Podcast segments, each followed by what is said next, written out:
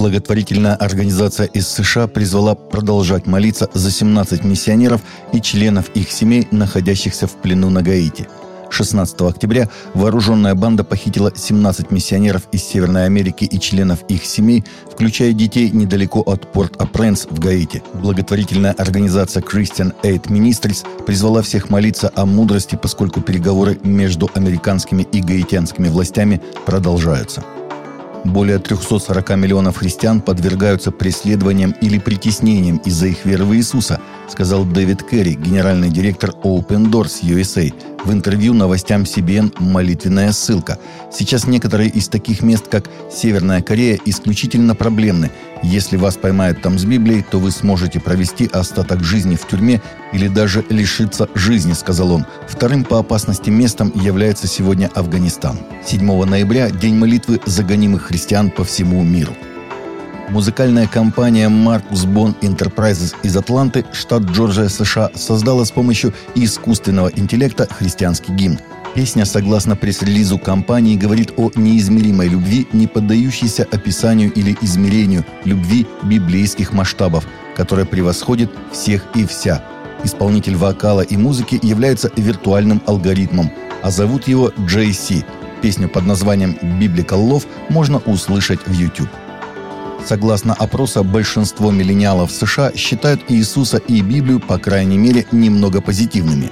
Но почти треть этого крупнейшего поколения Америки также идентифицируют себя как ЛГБТ, а 75% из них признаются, что ищут смысл жизни.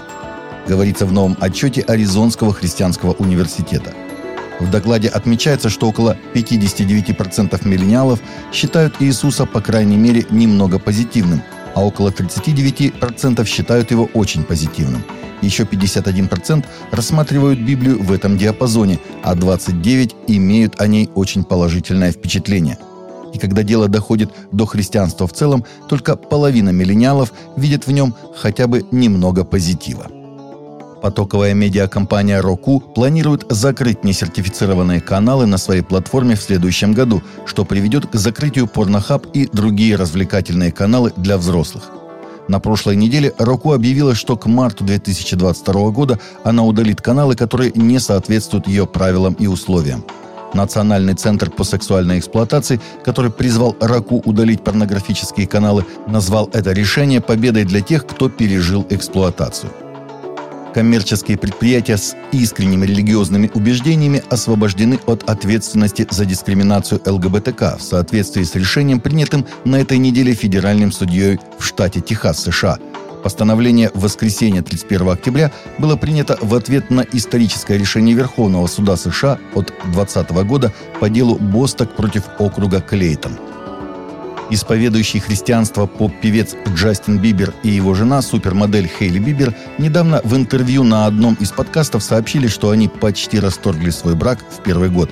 Хейли, которая вышла замуж за Джастина в 2018 году, поделилась тем, что проблемы с психическим здоровьем ее мужа, которые включали в себя переживания вне тела, стали для нее настолько ошеломляющими, что она подумала о том, чтобы бросить полотенце на их брак – Кроме того, у Джастина была диагностирована болезнь Лайма. Но после трудных решений и глубоких переживаний в молитве оба они приняли решение сохранить свои отношения. Первый сольный альбом оперной певицы Светланы Касьян «Фрателли Тутти», посвященный Папе Римскому Франциску, выйдет на музыкальных платформах 17 декабря в день 85-летнего юбилея Понтифика, рассказала певица РИА Новости. Это мой первый сольный альбом. Он был записан в июне в студии Лос-Анджелеса. Фрателли Тутти в переводе с итальянского означает «все братья».